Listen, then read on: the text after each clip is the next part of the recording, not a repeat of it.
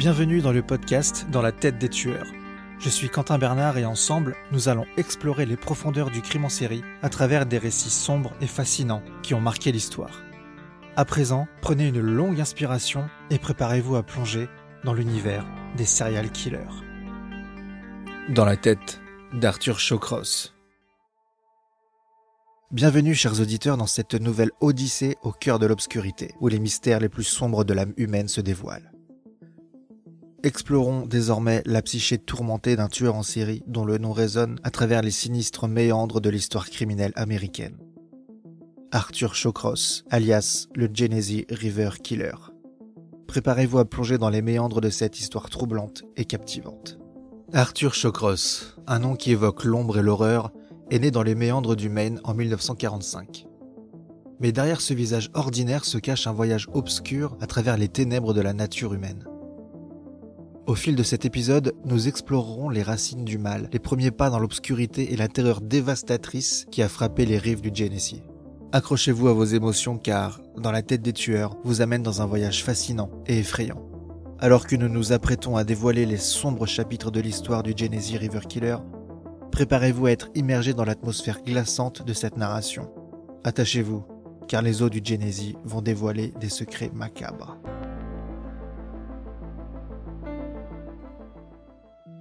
Embarquons maintenant pour une plongée dans les racines tordues qui ont donné naissance à l'obscurité qui habite Arthur Shawcross, le Genesee River Killer. L'histoire commence en 1945, dans la tranquille ville de Kittery, dans le Maine. Le 6 juin de cette année-là, Arthur John Shawcross voit le jour. Mais derrière le voile de l'apparence normalité de cette naissance se cache un présage de troubles à venir. La famille Shawcross, loin d'être le cocon chaleureux que l'on pourrait imaginer, est marquée par les tensions et les conflits. Le jeune Arthur est témoin de querelles tumultueuses entre ses parents, jetant ainsi les bases d'une enfance empreinte de dysfonctionnement et de discorde. Ces premières années sont le terreau fertile où la graine du mal germe lentement. Les signes avant-coureurs de la noirceur à venir deviennent apparents au début des années 50. À l'âge de 7 ans, Arthur Shawcross se trouve impliqué dans des actes de cruauté envers les animaux. Les animaux sans défense deviennent les premières victimes de sa rage naissante il est atteint d'énurésie chronique jusqu'à l'âge de ses 12 ans, créant ainsi un sinistre prélude aux horreurs à venir. Pour rappel, la cruauté envers les animaux et l'énurésie persistante au-delà de 5 ans sont deux des trois caractéristiques de la triade McDonald. Il ne lui manque plus que, entre guillemets, la pyromanie. Pour plus d'informations sur la triade McDonald, je vous invite à écouter l'épisode relatif à Richard Chase, le vampire de Sacramento. L'année 1955 marque un tournant. À seulement 10 ans, Arthur Shawcross devient la victime d'abus sexuels de la part d'une figure masculine de confiance. Ce traumatisme laisse une cicatrice indélébile sur son âme déjà tourmentée, jetant ainsi les bases d'une adolescence troublée et d'une descente inexorable dans l'obscurité. Les racines du mal sont plantées et la tragédie qui hante Arthur Shawcross se profile à l'horizon. Arthur Shawcross a été enrôlé dans l'armée en 1967 et a été déployé au Vietnam pendant le conflit. Il a servi en tant que mécanicien de véhicules pendant sa période de service militaire. À cette époque, il a dû divorcer de sa première femme, lui laissant la garde de leur enfant d'un an et demi. Il ne le reverra jamais. L'expérience de Shawcross au Vietnam a été marquée par des événements traumatisants, notamment des combats intenses. Certains rapports suggèrent qu'il aurait été exposé à des situations stressantes qui peuvent avoir contribué à des problèmes de santé mentale ultérieurs. À son retour du Vietnam, il deviendra armurier à Fort Sill en Oklahoma. C'est à ce moment que sa seconde femme, Linda, remarque les comportements étranges de son mari, notamment son penchant pour la pyromanie. Un psychiatre de l'armée lui dira que son mari était sexuellement excité lorsqu'il allumait des feux. Voici donc la troisième caractéristique de la triade McDonald. Alors, s'est-elle développée dans le temps ou Chocross l'avait-il toujours eu en lui mais avait réussi à la maîtriser? Pour compléter cet horrible tableau, lors d'un excès de colère, Chocross tuera leur chiot de six mois en présence de Linda. Elle demandera le divorce quelque temps plus tard. À son départ de l'armée au printemps 69, Shawcross a pourtant été honoré pour sa participation à la guerre avec plusieurs médailles dont la Purple Heart une distinction militaire américaine décernée aux militaires blessés ou tués au combat. En 1971, Shawcross emménage à Waterton, Les années qui suivent sont marquées par une série de meurtres brutaux et apparemment sans motif. Shawcross, semblant obéir à des pulsions impénétrables, laisse dans son sillage des victimes qui deviennent autant de pièces d'un puzzle morbide. La violence extrême de ces crimes défie toute explication rationnelle. En juin 72, Shawcross attire un petit garçon de 10 ans dans les bois. Il le viole et l'assassine. Jack Owen Black devient la première victime identifiée de Shawcross. Ce meurtre brutal est le premier d'une série qui va ensanglanter la tranquillité apparente de Waterton. Une fillette de 8 ans, Karen Ann Hill, sera à son tour violée et assassinée quatre mois plus tard. Les autorités encore inconscientes de la terreur qui s'annonce commencent à ressentir les prémices de l'obscurité qui émane de Shawcross. Il sera arrêté pour ses crimes et avouera ses deux meurtres. Il coopérera pleinement avec la police pour retrouver les corps des deux enfants. Il sera déclaré coupable et condamné à 25 ans de prison pour le meurtre de la petite Karen Anne. Quant aux charges concernant le meurtre de Jack Owen, elles seront tout simplement abandonnées pour, a priori, manque de preuves. Cependant, les failles du système judiciaire permettent à ce prédateur de retrouver la liberté prématurément, libérant ainsi une force incontrôlable sur la communauté. En effet, Shawcross est remis en liberté conditionnelle en avril 87. Il purgera donc 14 ans de prison sur les 25 requis. Les premiers pas d'Arthur Shawcross dans l'obscurité marquent le début d'une descente aux enfers, laissant derrière lui une traînée de chaos et de mystère. Nous sommes désormais en 1988, une époque où le Genesee River deviendra malheureusement le témoin silencieux des horreurs inimaginables perpétrées par Arthur Shawcross. Les eaux du Genesee, autrefois sereines, se teintent de l'ombre de Shawcross. La petite ville de Rochester, New York, devient le nouveau terrain de chasse de ce prédateur insaisissable. À partir de 1988, une série de meurtres brutaux plonge la communauté dans un état de terreur sans précédent. Les victimes, des prostituées de la région, s'accumulent le long des rives du Genesee, chacune portant les marques inquiétantes de la férocité de Chocross.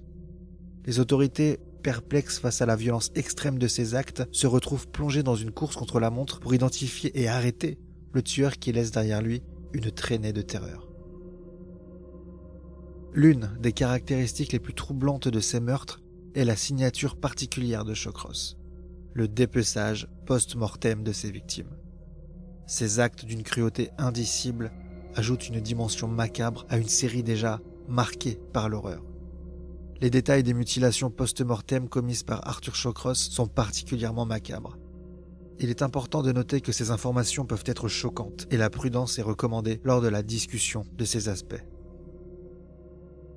Ces actes étaient souvent caractérisés par des coupures, des mutilations génitales et d'autres formes de dégradation des corps. Ces comportements indiquent une dimension particulièrement troublante de la psychologie criminelle de Chocross, suggérant une volonté délibérée de déshonorer les corps des victimes après leur mort.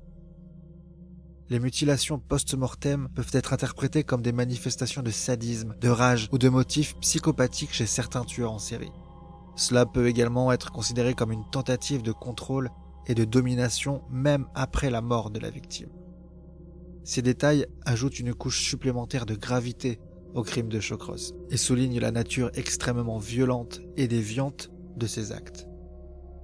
Les enquêteurs ont examiné ces mutilations comme des éléments clés pour établir des liens entre les différents meurtres commis par Chocross. La ville autrefois baigné par la lumière du jour, devient un lieu hanté par l'ombre du Genesee River Killer. Les communautés vivent dans la crainte constante, chaque bruissement dans l'obscurité portant le poids de l'incertitude. Alors que Chocross poursuit sa traque implacable, les rives du Genesee deviennent le théâtre d'une tragédie macabre. La nuit est longue et les eaux du Genesee cachent des secrets indicibles. La période allant de mai 88 à janvier 90 est marquée par une chasse à l'homme effrénée, où les autorités et la communauté de Rochester se lancent dans une quête désespérée pour mettre fin au règne de terreur de Chocross. Les ruelles sombres et les rivières silencieuses deviennent son terrain de jeu. Ces attaques, autrefois sporadiques, se multiplient, défiant les tentatives de la police de prédire ses mouvements. La ville devient un échiquier sinistre, chaque rue un potentiel lieu de chasse. Chocross, rusé et insaisissable, échappe à plusieurs reprises aux mailles de la justice. Son comportement erratique et ses déplacements imprévisibles plongent la communauté dans un état de paranoïa. Les nuits deviennent des épreuves angoissantes pour les habitants de Rochester. Alors que les enquêteurs luttent pour assembler les pièces du puzzle, une percée survient en janvier 90 après une série d'investigations qui ont finalement conduit à sa capture.